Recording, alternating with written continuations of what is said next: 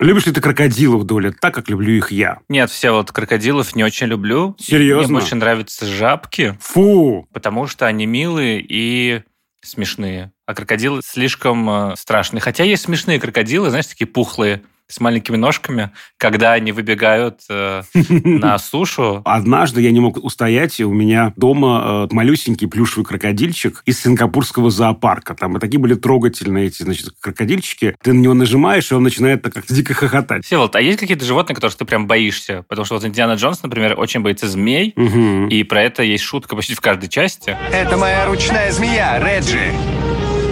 Ненавижу змей. А вот у тебя Я, наверное, возьму сторону отца Индиана Джонса из вот третьего фильма. Мы знаем, что он очень боится крыс. М. Вот э, я, кстати, сегодня буду вспоминать Зигмунда Фрейда по этому поводу, потому что это очень важная работа и очень важный такой мотив, который вскрывает нам всю правду про Индиану Джонса. Вот, но я, наверное, выбрал бы крыс, потому что они, правда, не- очень неприятные. А у тебя что? У меня все связанное с э, членистоногими, с пауками мохнатыми, с кивсяками. Это что такое, простите, я даже не знаю такого слова. Червь кольчатый с э, большим количеством ножек. Ой, вот это неприятные штуки, да. Да, да, такая вот, которая постоянно что-то извивается, передвигается. Друзья, если вы пьете чай, уже режете бутербродик, простите нас, пожалуйста, я не знаю, зачем мы это обсуждаем так подробно. Мы не хотим вам испортить аппетит, простите.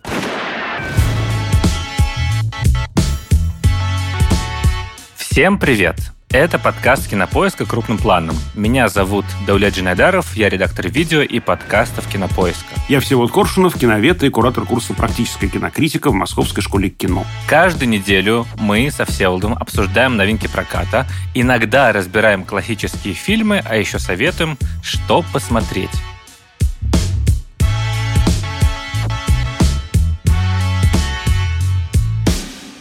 Сегодня наш э, киноведческий юмористический дуэт решил обсудить не отдельный фильм, а целую франшизу. Хотя выпуск приурочен к премьере новой части этой франшизы, и мы говорим про Индиану Джонса и «Колесо судьбы». Фильм э, вышел за рубежом в конце июня. Это уже пятая глава приключений археолога с хлыстом и в шляпе. И я сразу должен признаться, что оригинальная трилогия — это просто одни из главных фильмов моего детства. Давненько у нас в подкасте не было рубрики «Видеокассеты от Даулета». Вот это ровно оно. Э, Я каждую часть и в поисках утраченного ковчега, и храм судьбы, и последний крестовый поход смотрел раз по 15-20. Люблю всей душой, помню каждую погоню, каждую драку, каждый э, взмах хлыста Харрисона Форда. Если не покадрово, то как-то так близко. Так что, все, вот если вдруг вздумаешь ругать еще одно нежное воспоминание моего детства, то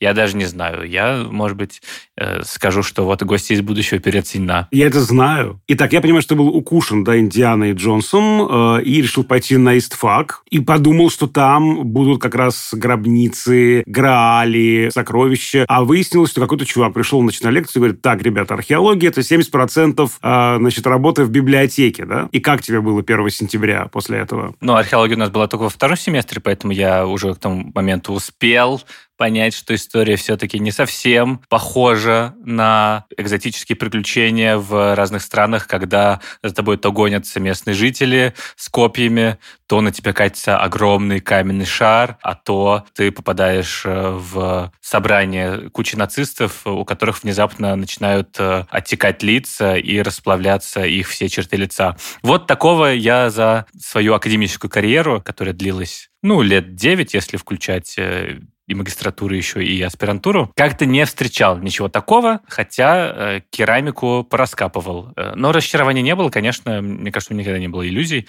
э, но, тем не менее, Индиана Джонс такой классный пример типа ученого, который на самом деле занимается какой-то абсолютно ненаучной фигней, и весь посыл всей оригинальной трилогии, ну и вообще всей франшизы, он про то, что мы не можем познать вещи разумом. Э, Знаний не хватает. Рациональный взгляд на мир, как правило, не дает все картины, и всегда происходит какая-то сверхъестественная дичь, которая не укладывается в рамки университетской кафедры. Да, это как раз то место, которое меня чуть смущает в этом всем, потому что я за рационалистическую картину мира. Но э, понятно, что это сказка. Да. Мне, кстати, очень нравится в этом смысле третья часть, больше, наверное, чем э, все остальные, потому что она очень честная. Там же, собственно, даже финал говорит мне, что это переодетые герои вестерна. Индиана Джонс такой же э, вигиланте, да, вот главный герой вестерна, который на грани закона там прыгает, бегает. Такой человек, э, который системе как таковой противостоит. И там еще просто вот такой жирный, красивый, мощный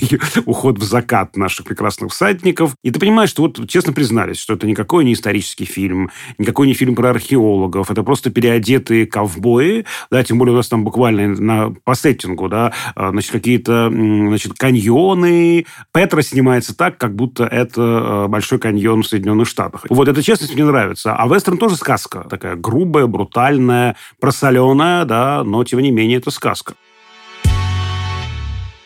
Я сумел посмотреть пятого Индиану Джонса в кино, все вот нет, поэтому большей частью мы будем разговаривать именно про франшизу целиком и про то, как она устроена. Вот, а я просто в какой-то момент поделюсь впечатлениями от нового фильма без э, спойлеров, но так, чтобы было понятно вообще, как его смотреть. А давай может быть, сразу и перейдем к этому жанру допроса. Сейчас я лампочку такую, значит, к тебе прям в глаза выкручу, да? Так, ну так и что же, Женайдаров, Какие у вас впечатления сложились э, после просмотра пятой части Индиана Джонса? Слушай, ну у меня на самом деле не было прям больших каких-то ожиданий, потому что фильм премьерился на Каннском кинофестивале, и там его очень сильно разругали. То есть оценка на Rotten Tomatoes была что-то такое 50 чем-то процентов. Это не очень высоко. Причем, кстати, потом зрительская оказалась сильно выше, э, поэтому, конечно, критикам верить нельзя, особенно тем, которые ездят на Каннский кинофестиваль. Ну, это еще важный, мне кажется, момент. Все-таки, ну, Канны неоднократно показывали фильмы такого блокбастерно-мейнстримного формата, и все-таки Канны ассоциируются да, с территорией авторского кино, и понятно, что Индиана Джонс, мне кажется, не мог получить там высокие оценки, даже если он был бы очень хорош. Да, но я понимаю, почему так произошло, потому что если оценивать это с точки зрения какого-то нового слова в искусстве или даже по меркам франшизы, это, мне кажется, самая слабая часть, но при этом это все равно приличное, компетентное кино.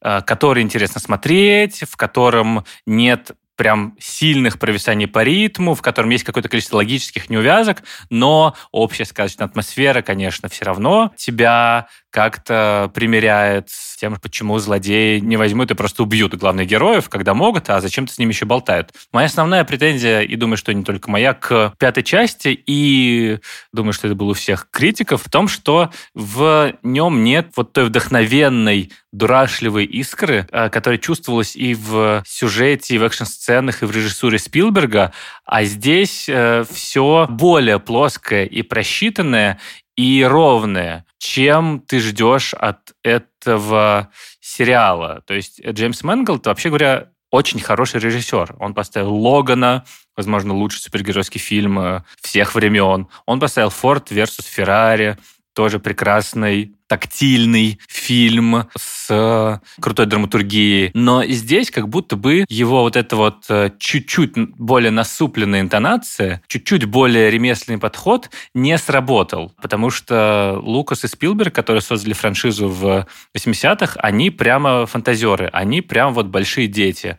А, один э, придумал «Звездные войны», самое скопистское вообще зрелище в истории кино, а второй э, до сих пор остается прекрасно равнодушным гуманистом. И вот этого заряда какой-то детской увлеченности и магии мира, ее здесь по большей части, наверное, не хватает. Ты просто это смотришь как очередное такое приключенческое кино с приятными актерами. И есть некоторые проблемы именно вот в режиссуре. Здесь не так круто придуманы экшн-сцены, не так здорово прописаны какие-то арки. И я знаю, что многие критиковали, вот зачем вытащили старичка Харрисона Форда и заставлять его бегать. Ну, ему 80 лет. И в прологе его пытались омолодить, но это все равно выглядит неуютно. Ты, ты чувствуешь, что это не тот Харрисон Форд, которого ты помнишь по фильму 80-х, а чуть более сглаженная версия, компьютерная лица. А все-таки у Харрисона Форда очень важны эти мелкие какие-то, знаешь, прищуры, какая-то мимика, вот это вот отыгрыши, которые делали персонажей живыми. Поэтому первые 20 минут, несмотря на то, что они классные,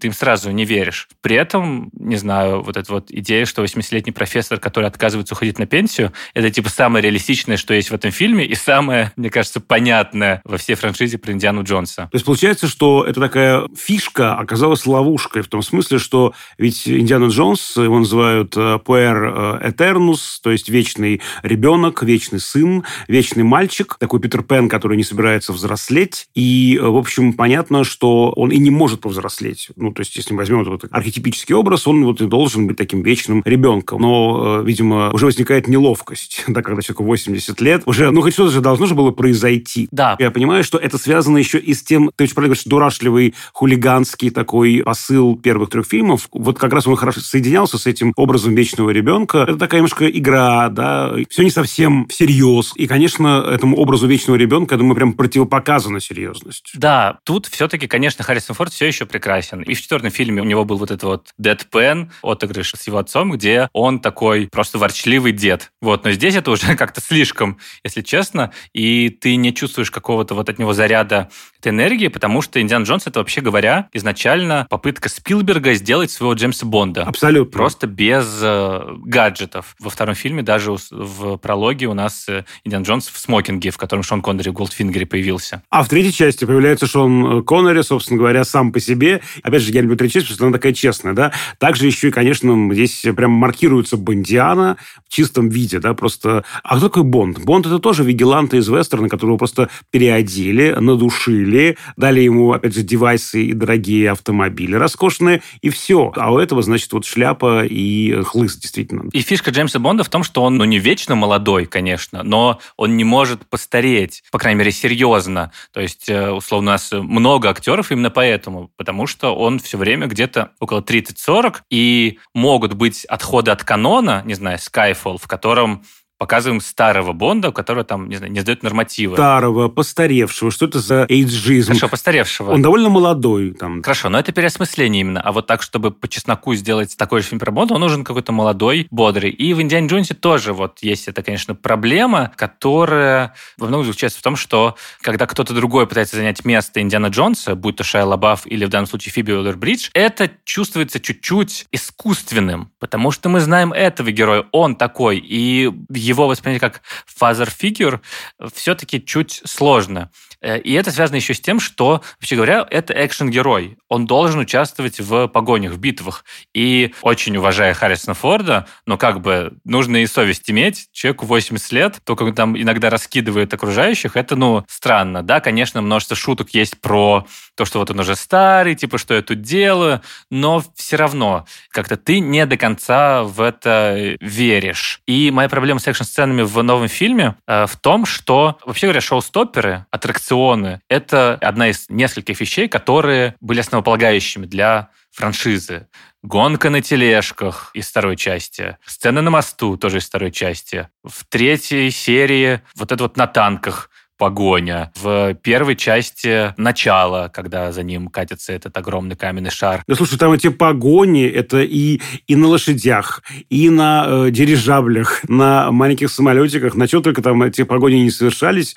Э, я к тому, что эти погони, я согласен, и ну, в этом и соль да, э, этой франшизы. Правда, здесь сюжет э, и этот Магафин хичкоковский, он такой условный, да, Грааль, не Грааль, главное вот все эти кульбиты, да, это же экшн-фильм, конечно. И это прекрасно прекрасно придуманные, невероятно круто сделанные режиссерские именно эпизоды. Ну, то есть Спилберг э, на пике своей режиссерской формы это просто невероятно завораживающее зрелище до сих пор. Ты смотришь на эту гонку на тележках или же эту вот сцену, где они попадают в эту небольшую комнату, и на них потолок движется. Это же просто мастер-класс по саспенсу, по созданию напряжения. И в новом фильме, конечно, не хватает вот этого вот какого-то изобретательного экшена. И не хватает, э, знаешь, комедийного экшена. Это то, что называется экшен-комедии, то, что вот Джеки Чан умеет делать, то, что умеет делать Эдгар Райт, то, что Спилберг на самом деле умеет делать.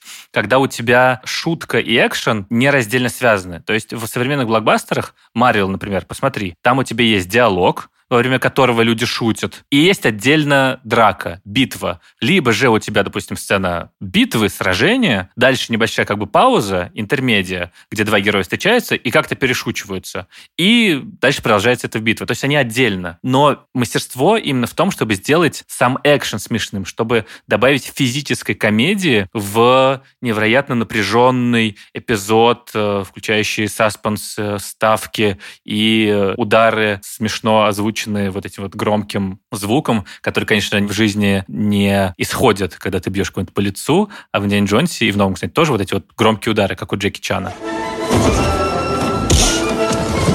это тоже добавляет какой-то мультяшности. И вот в оригинальной трилогии, даже в четвертой части, это было. То есть вот эта вот сцена, когда Индиана Джонс э, видит э, крутого мужика с мечом, и тот типа хоп-хоп, сейчас тебя зарублю, а Индиана Джонс просто его стреляет.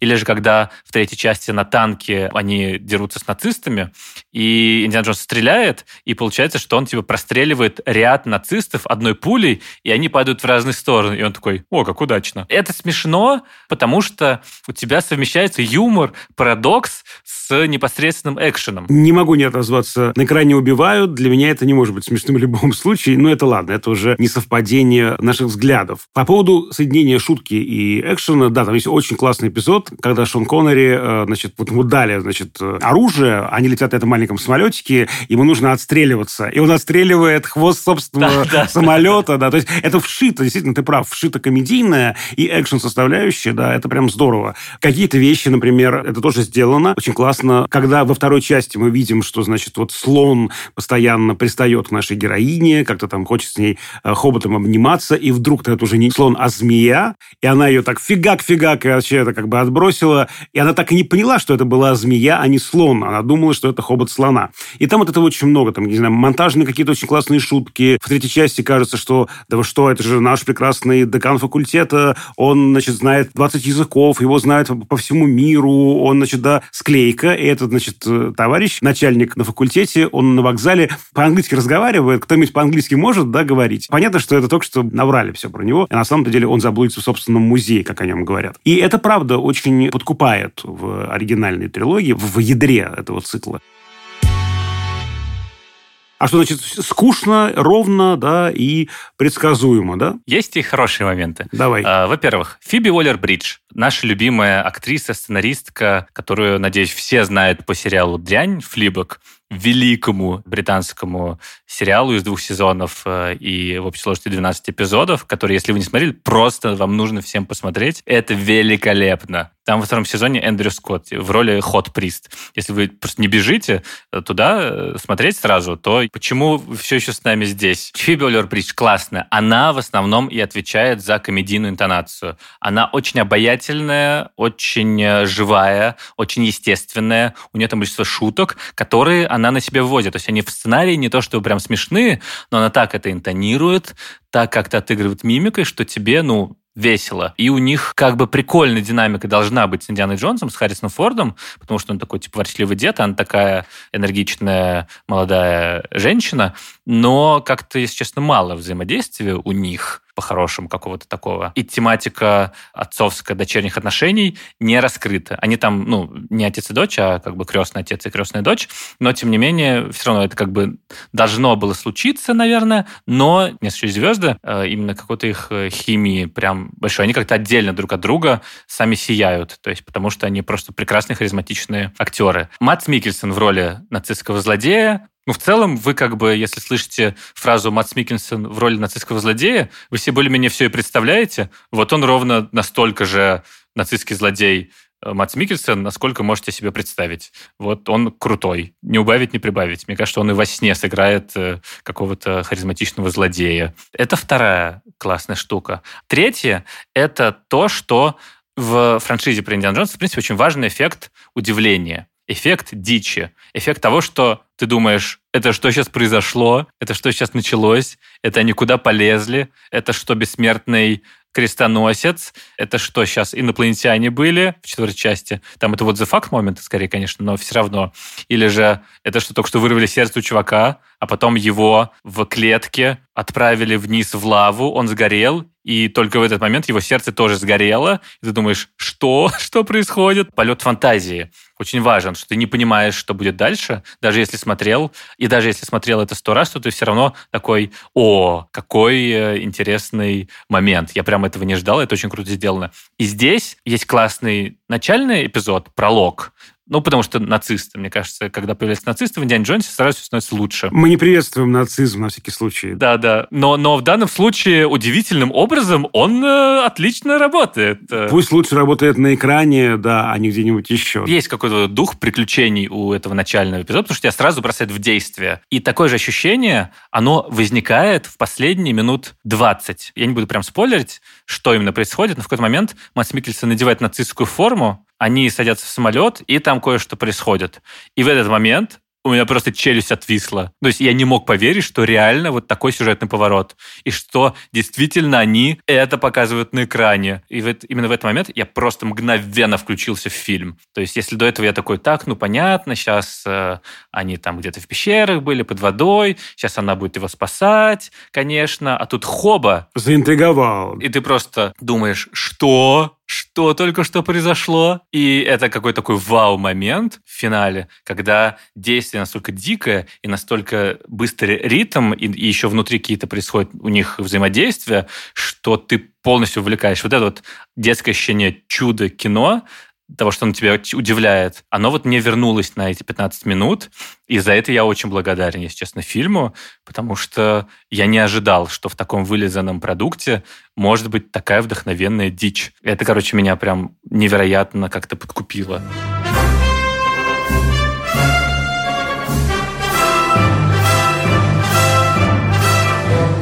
Четвертая хорошая вещь, которая в этом э, фильме есть, и я думаю, что это то, что понравится тебе, потому что мы же часто рассуждаем, а что за посыл фильма, а про что он, а какая в нем мысль главная. Весь фильм «Индиана Джонс и колесо судьбы» посвящен, на самом деле, ностальгии. И тут в нем как бы существует разрыв между формой и содержанием, потому что на уровне визуала и звука и всего исполнения это ровно ностальгическое кино. Это попытка поиграться в Спилберга и 80-е. Тут и саундтрек Джона Уильямса, и типа желтоватый, типа ламповый светофильтр, вот это вот, э, чтобы показать, что у нас какой-то это прошлый 69-й год, и закос в внутрикадровом монтаже, который характерен был э, для оригинальной трилогии, когда у нас такие длинные по минуте кадры, в которых несколько людей входят, выходят, э, и на разных планах у нас что-то происходит. Но при этом, при том, что он явно пытается пробудить ощущение такого знакомого прошлого, кому они достали Харрисона Форда. Весь посыл фильма, он на самом деле обратный. Он про опасности ностальгии. Он про то, что в прошлое возвращаться не надо, хотя иногда очень хочется. И, собственно, главная дилемма, главная арка у Индиана Джонса, она в том, что он старый, он потерянный. У него нет сына, от него ушла жена, он уходит на пенсию из университета, у него ничего больше нет, кроме воспоминаний о былых подвигах и его уже ничего в современности не держит. И у злодея тоже главная мысль в том, чтобы вернуться к былому какому-то величию. Он все еще нацист, хотя он уже работает, Мац Микельсон уже работает на американцев, он отправил на Луну Нила Армстронга со товарища. Вроде как все, жизнь продолжается, но нет, он все еще остается тем же самым человеком, который был 30 лет назад. Нацистом, который не любит другие расы и национальности, который стремится к власти. И фильм, кажется, он про то, что нет, это плохо. У тебя есть для чего жить сейчас, и нужно не оглядываться в прошлое, а смотреть в будущее. И это как раз такой, мне кажется, очень классный посыл для фильма, который является пятой частью франшизы 40 с лишним лет недавности. Подожди, то есть Индиана Джонс уходит на пенсию, не читает лекции, и это как-то очень грустно получается. Да, вначале очень грустно на него смотреть. Он еще такой старенький, там мы видим документы на развод, а он э, читает последнюю лекцию, ему коллеги дарят тортик, вот, happy retirement. Да, вот, он как раз уходит. И в этот момент его находит Фиби Уэйрбридж, э, типа его крестная дочь, и вовлекает в его, ну, не знаю, финальное ли приключение, но в очередную какую-то адвенчуру. У него существует соблазн не продолжать жить, угу. а считать, что все, все потеряно, все уже закончено. Но с помощью Фиби Уэйрбридж он э, понимает, что, вообще говоря, есть еще что поделать в настоящем, и там появляется камео Карен Аллен, который из первого фильма «Мэри», он его главная любовь, и они как-то мирятся. И как раз кажется, что в этом есть какая-то такая очень милая интонация, такой жизнеутверждающий посыл. Это, мне кажется, очень э, интересно и э, правильно, наверное, да, для этих 40-летних приключений 80-летнего э, героя, потому что действительно, ведь когда мы говорим про Индиану Джонса, то мы видим бегущего героя. Куда он бежит? или точнее от чего он бежит. И вот есть очень интересное исследование э, о такой психологической подоплеке этого персонажа, потому что ведь у него есть две такие дырки, две пустоты в его э, биографии. Это мама и папа. Папа – это отсутствующая фигура, которая все время где-то там, э, значит, вот он путешествует по миру, он читает какие-то лекции, а потом, собственно, ребенок сам от него, э, ну, как бы открепляется и пытается построить свою собственную жизнь. Э, но то, что мы видим, да, в третьей части, кажется, что ребенок, то есть наш Индиана, собственно говоря, копия Генри Джонса. Он просто берет и наследует этому отцовскому сценарию. Он проживает ту же отцовскую жизнь, пытаясь ему, видимо, что-то доказать. Он бегает прыгает, чтобы в конкуренции с отцом доказать, отец, я не хуже тебя, а в чем-то даже лучше тебя.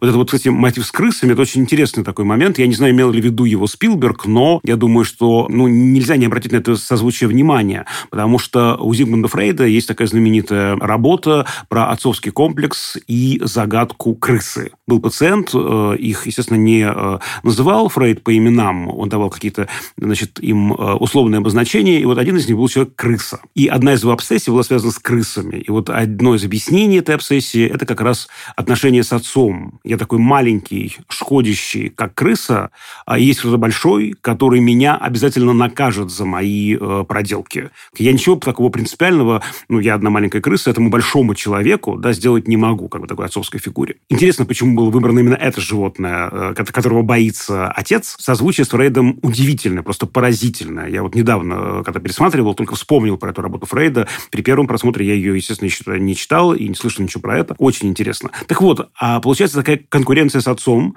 она и профессиональная, и, наверное, это такая прям, ну, эдиповая конкуренция за внимание материнской фигуры. А мать вторая фигура умолчания. Да, мы только в предыстории уже в этом сериале про молодого Джонса что-то узнаем подробно, какие-то малюсенькие намеки нам даны в третьей части, что мама умерла.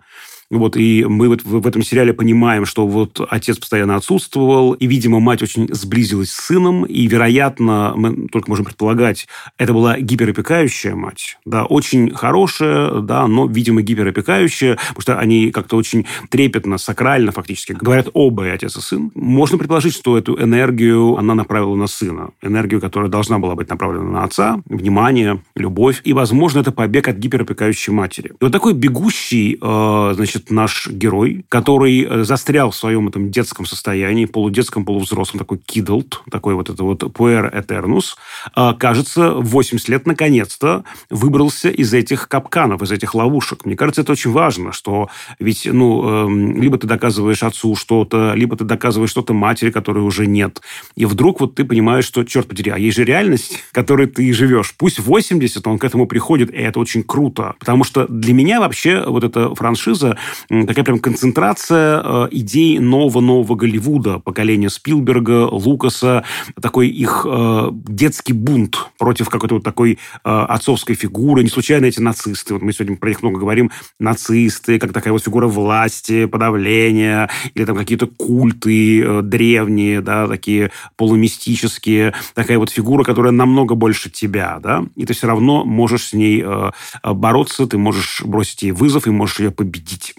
И в новом Голливуде, не случайно, я думаю, в последнем фильме «Точка отсчета» 69 год, важнейшая точка да, в истории американского кино, это время пика фактически, да, ну, начало, скажем так, расцвета нового Голливуда. И новый Голливуд, и новый новый Голливуд, это был таким прямо протестом против такого олдскульного, старого, правильного, престижного кинематографа. Было много хулиганства, детства, вот этой дичи вдохновенной, да, чуши прекрасной, как еще можно ее назвать. А вот у меня друг мой Сережа Балонков брал интервью у Спилберга, и он сказал, что Спилберг, он и есть ребенок. Вот он, это было, может быть, лет 10 назад.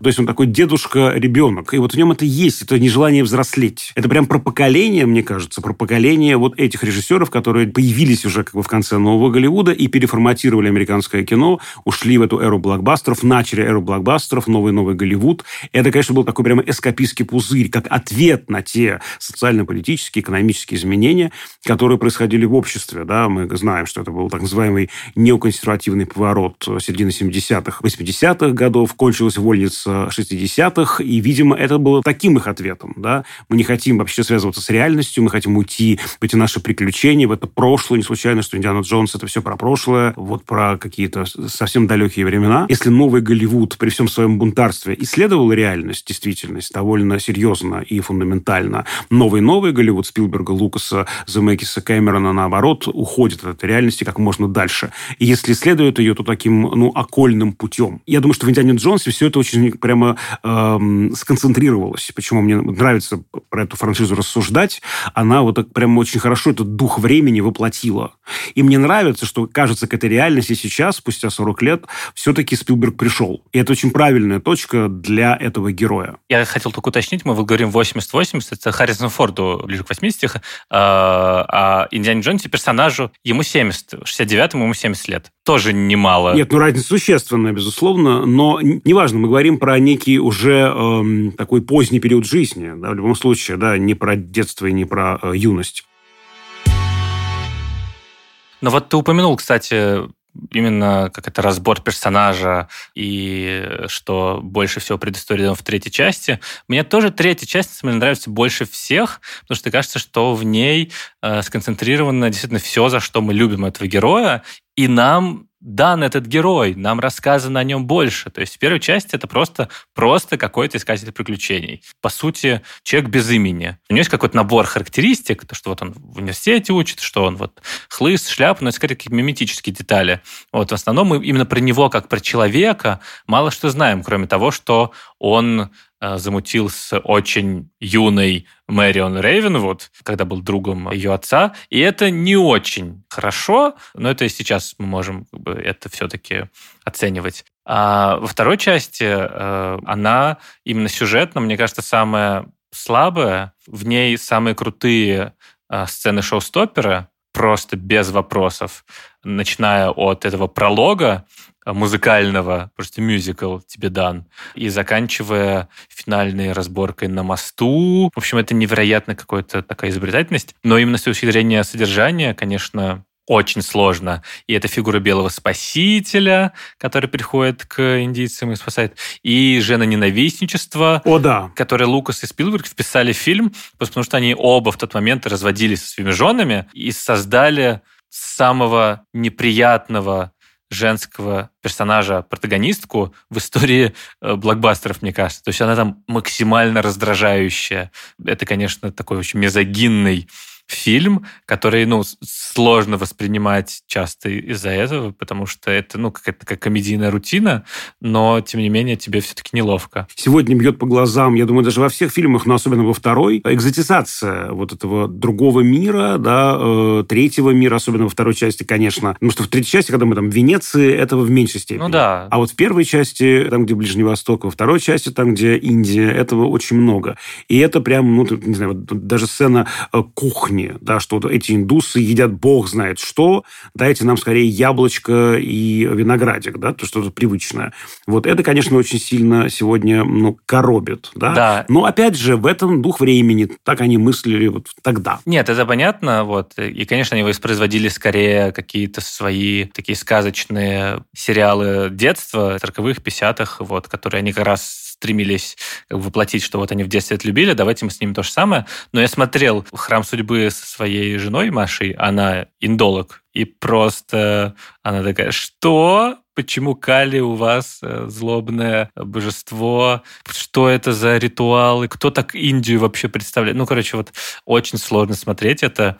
Э, если у тебя есть хоть какая-то, э, во-первых, э, антиколониальная оптика, деколонизаторская, а во-вторых, если ты хоть чуть-чуть знаешь что-то про индийскую культуру, это, конечно, может выглядеть как дикое неуважение. Оно им не является. Ну, это то, что мы называем такими бессознательными импульсами. То, что как да, бы вшито да. Да, в некую ткань культуры. Не осознавая, ты этого не, не можешь преодолеть. Только осознав это, да. ты можешь уже отслеживать это. Это понятно, что не было интенции. Давайте покажем этих индусов вот так. Злые индусы. Нет, там много сочувствия к людям. Эти вот, опять же, бедные селения, голодные дети. Опять же, ну, там чувствуется влияние Сатьяджита Рая и этой вот бенгальской школы. Понятно, что все это ну, с таким большим сочувствием, таким ну, гуманистическим, человеколюбивым показано. Но это вот, да, такая вот, знаете, когда не отслеживаешь это, ну, ты думаешь, что этого и нет. Да, но третья серия, она, конечно, совершенно выдающаяся именно с точки зрения цельности истории, потому что мы, наконец, узнаем, кто такой Индиана Джонс.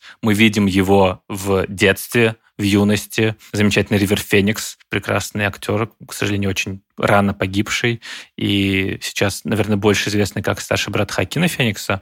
Вообще говоря, и сам невероятно одаренный исполнитель. И отец появляется, и очень нежные какие-то у них отношения. Индиана Джонс тут внезапно действительно, если в предыдущих фильмах он такой типа крутой герой, который, тем не менее, ну, иногда попадает в смешные ситуации, и, как правило, он слабый. То есть, как правило, он в меньшинстве, как правило, его бьют. В этом тоже обаяние, кстати, персонажа, в том, что это не прям супер мачо, а в том, что он, э, ну, такой веселенький. Не сильный, но решительный, смелый и находчивый, да. Да, но в третьей серии это прямо очень сильно, вот это вот его ребячество, смешно сталкивается с таким серьезным лицом Шона Коннери, который, ну, Э, совершенно не воспринимает вот эти вот все его лихие э, каскадерские трюки. И это очень, не знаю, мило как-то звучит. Плюс нацисты. Когда у тебя злодеи-нацисты, то, то, то, то тут как бы все гораздо очевиднее сразу. Такой образ э, мирового зла. А я бы еще на секунду вернулся к дуэту э, Коннери и Форд, потому что это невероятный дуэт. Они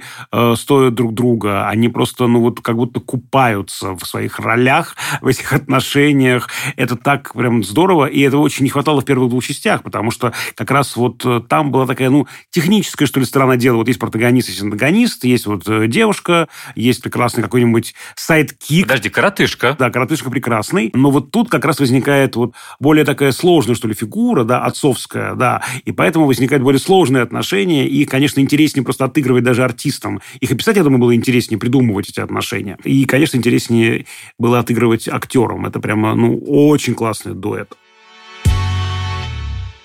У меня еще есть особые отношения с Индианой Джонсом и Спилбергом, конечно, из-за Всеволода Илларионовича Пудовкина. А я думал, что на самом деле приключения Индианы Джонса основаны на твоей летней археологической практике в Нижегородской области. Я же, я же не историк, я же, у меня же не было археопрактики, понимаешь? Вот в чем дело. Ну, хорошо. Ну, или, может быть, Спилберг проводил research, э, когда для сцен в университете он посещал твои занятия, и на самом деле, когда э, Индиана Джонс что-то рассказывает про какие-то э, исторические древности, это он снимал всю пластику со Всеволода Коршунова. Это не так. У меня не с этим связано особое отношение. Конечно, с большой любовью Спилберга к советскому кино. Это известный факт. Он очень большой фанат советского кино. У него есть прекрасные какие-то слова про картину «Колотозова летят журавли», про то, что это одна из лучших картин вообще да, на э, тему войны. Мы знаем, что он э, очень хорошо следил за позднесоветским кинематографом и «Иди и смотри» Климова, и «Прощание» Климова. Это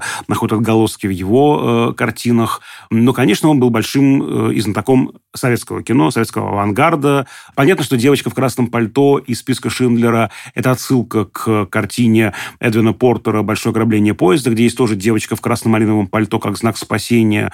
Но это, конечно, еще и знак уважения, подмигивания Сергею Михайловичу Эйзенштейну, потому что в черно-белой картине вдруг появляется яркий такой алый красный акцент. Здесь ну, невозможно это просто не увидеть. Но у меня есть еще интересная такая ассоциация. Понятно, что, наверное, это не прямая такая отсылка, это скорее некий ход, который использовали эти режиссеры, возможно, независимо друг от друга, но поскольку картина, о которой сейчас я говорю, она очень хорошо известна на Западе, и из фильмов этого режиссера меньше известна у нас, я говорю о Пудовкине, о Всеволоде Илларионовиче Пудовкине. А, понятно, что главная картина его революционной трилогии – это «Мать». Но на Западе была особенно известна третья часть, которая вышла под названием «Буря над Азией», а у нас она называется «Потомок Чингисхана». И вот во, второй части есть такой эпизод, очень похожий на одну шутку Пудовкина э, в «Потомке Чингисхана». Вот там мы появляемся в некоем здании, где должен появиться Далай-Лама. И вот такой идет набор э, кадров. Люди все ждут, напряженно ждут появления ламы идет набор интертитров величайший, э, значит, просветленнейший, э, великий, там что-то еще, да. И естественно, появляется младенец. Как что-то такое совершенно неожиданное. Здесь тоже есть момент. Помнишь, мы ждем Махараджу. Угу. А героиня говорит, о, богатый да, Махараджа, а что у него с, с женами? Ах, ах, он не женат. То есть тут используется такой принцип подготовки. Сейчас мы ждем, кто же такой Махараджа, как же... Ну, то есть понятно, что будет шутка, что он не тот, эм, кого она э, ждет уж точно. И вдруг появляется мальчик. И понятно, что это созвучие очень такое интересное с Пудовкиным. Я, опять же, не думаю, что это прямая отсылка, но созвучие очень показательное, учитывая, что Спилберг очень-очень-очень глубоко и серьезно знает историю отечественного нашего советского кино. Поэтому меня, ты понимаешь, этим он подкупил. Ну, ясно. То есть не хитрым внутрикадровым монтажом, не тем, как он здорово выстраивает монтаж аттракционов. Ну, почему? Подождите. Монтаж аттракционов тоже, простите, изобретение Сергея Михайловича Эйзенштейна. Поэтому этим тоже, да. Я хотел спросить про четвертую часть ты э, как к ней относишься? Недолюбливаю. Ее принято ругать, и даже в Южном парке э, есть эта серия, в которой герои, ну, эти школьники выясняют в какой-то момент, э, что Лукас и Спилберг э, типа изнасиловали Индиану Джонса, и там прям это показано. И это какое-то такое общее мнение про четвертый фильм. Скинь мне серию, пожалуйста. Господи, все волк. И четвертую часть принято очень сильно ругать. При этом я вот ее какое-то время назад решил все-таки пересмотреть отрывками, и первая половина там прям отличная. Там есть вот этот вот дух приключений, там есть очень классные экшн-сцены, две прям выдающиеся, мне кажется. А, одна, когда а, Индиана Джонс с сыном на мотоцикле а, убегают от погони в стенах университета, и это как бы здорово совмещает сразу три части личности Индиана Джонса. Его личная, вот там сын, это приключенческая, когда за ним гонится, и это его работа в университете. То есть и это как-то так здорово все сделано и вдохновенно. И финальная погоня, которая включает и Харрисона Форда, и Шайла Баффа, который на лианах э, с обезьянами по деревьям, э, короче, летает. И, разумеется, Кейт Бланшет в роли Ирины Шпалку, э, у которой э, то ли меч, то ли рапира, и она с упоением отыгрывает злобную совет э, Russian Peach. И это, конечно, прямо классное зрелище, и спустя 15 лет ты думаешь, что вообще говоря, к нему были несправедливы, как к первым «Звездным войнам», которые тоже, на самом деле, прикольное кино, но а, его просто захейтили фанаты оригинальной трилогии. А у тебя как? Помнишь ли ты «Инопланетян»? Ты знаешь, я не стал пересматривать четвертую часть. Эм, я помню раздражение, я помню, что вот как-то я вышел в негодовании. Единственное, что там меня, конечно же, э, ну, примеряло с э, этим фильмом, это прекрасная любимая любимейшая моя Кейт Бланшет. На нее я могу в любой роли смотреть сколько угодно. Я помню, что был классный Шайа Лабаф, и все. Наверное, стоит пересмотреть.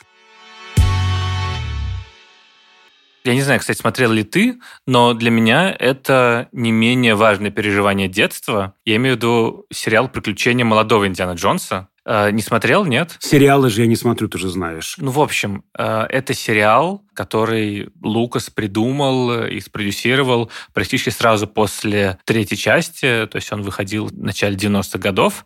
И это как раз про молодого Диану Джонса, там два временных пласта и его приключения. Это там, где ему 8 12 лет, и там, где 16-20 лет. И э, в нем, соответственно, этот наш любимый герой ездит по миру, встречается с разными знаменитостями, и каждая серия — это отдельный фильм в своем жанре. А поскольку действие происходит внутри, вокруг юности Индианы, то там много еще Первой мировой войны, потому что, очевидно, он в ней участвовал э, как бельгийский... Доброволец или там кто значит? Он же там еще чуть ли младенцем почти пошел на эту войну. И, и, э, и там есть военный экшен, там есть шпионский триллер, есть серия про побег с Шарлем де Голем, есть эпизод в Праге с участием Франца Кавки. Это такая абсурдистская комедия про бюрократию.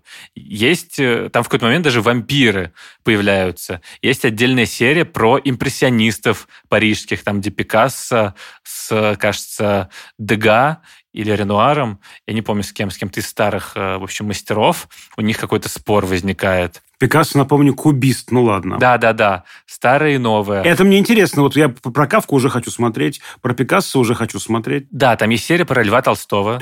Хочу! Почему я, как я это пропустил? Индиана Джонс попадает э, в Ясную Поляну, и там сюжет серии в том, что Индиана, короче, ему не нравится дома, и он убегает из дома, и встречает Льва Толстого, который тоже убежал из дома. Он только собирается в Остапова или, ну, то есть в, в Оптину пустыню? Нет, нет, это, это как бы предыдущий а, самый, не последний, его попытка. Да-да-да, то есть, то есть, да, не последний, то есть он убегает, но в конце они решают, что вот нужно вернуться все-таки э, примириться с нашими родственниками. И идут к Софье Андреевне оба, каются перед Софьей Андреевной. Хорошо. Слушай, круто. Почему я про это не знала ничего? Вот ты описываешь очень э, привлекательно это все. Да, это прекрасный сериал. Очень бодрый, очень э, остроумный. Опять-таки в разных жанрах. То есть э, там Индиан Джонс как такой, э, знаешь, постмодернистский винтик, который помещают в разные сеттинги. И э, в итоге ты с помощью него попадаешь в то какое-то экзотическое искательство приключений, где встречаешь Бронислава Малиновского, социолога и антрополога, то вдруг обнаруживаешь себя, ну да, с вампирами, либо же в середине июльского восстания 1917 года и слушаешь э, речь Ленина. То есть там есть серия в Санкт-Петербурге. Это прямо очень крутой сериал, который абсолютно в духе всей франшизы. Я прям очень люблю это. Это один из любимейших сериалов моего детства был. Его показывали по ТВ-6, что ли. Ну, это как минимум познавательно и, и смешно. Да, да. А он и создан был как для типа для детей, чтобы их знакомить с разными историческими фигурами. Там поэтому А-а-а. есть часть серии с маленьким Индианой Джонсом, прям где ему, где он совсем ребенок. Занимательные страницы мировой истории. Ну, например, да, да. Это mm-hmm. вот как раз про то, что он попадает во, во все вот эти вот события. Всеволод, наверное, на этом давай закончим уже наш короткий экскурс в историю, психологию, археологию, разумеется, киноведение, ну и как это, уфология, да, там да, да, конечно, уфология. Да? И футурология. Э, познавательная, на самом деле, франшиза, Всеволод. Вот и наш подкаст, надеюсь, тоже будет познавательным, и наши дорогие слушатели что-то почерпнут для себя важное. Потянутся к науке. И, возможно, кто-то поступит на кафедру археологии исторического факультета. Значит, друзья мои, вступительные экзамены в аспирантуру нашего подкаста мы опубликуем чуть позже. Где, кстати? В нашем телеграм-канале общим планом, я думаю. Да, да. Но учтите, что самый главный тест будет для вас прямо перед началом учебного года. Это к какому научному руководителю вы хотите пойти? К Всеволоду Коршунову или же к Даулету Жанайдарову? Вот это тот выбор, который в какой-то момент в жизни придется сделать каждому из нас.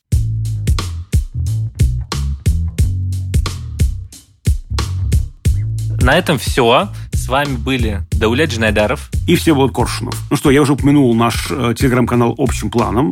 Там мы общаемся с нашими э, подписчиками, слушателями. Какие-то выкладываем дополнительные материалы, поэтому, пожалуйста, подписывайтесь, если вы еще этого не сделали. А также хочу напомнить, что на наш подкаст можно подписаться в Apple Podcasts, Яндекс Музыки, Castbox, всех других аудиостримингах, а также на YouTube-канале подкаста Кинопоиска вы тоже можете найти наши выпуски. Мы очень ждем ваших комментариев, оценок, вопросов и пожеланий по темам будущих выпусков. Пишите нам э, всякие отзывы, отзывы отзывики, отзывища, отзывушечки. О боже, какая мерзость, какая это мерзость. Люблю суффиксы, ничего не могу с собой поделать. Пишите нам, короче, на Apple Podcasts какие-то короткие ваши ревью, очень любим их читать. Еще можно, конечно, на почту подкаста собака кинопоезд.ру. А над этим эпизодом работали звукорежиссер Алексей Шмаревич и продюсер Бетти Исакова.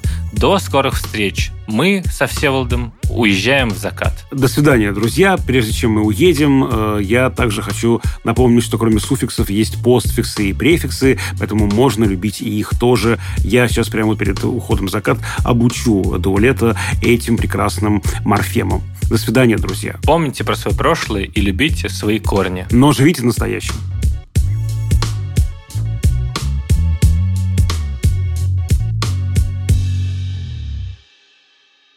Бутерброд с кефсиком. Я сейчас спаслась этого дуэлета на бутербродике.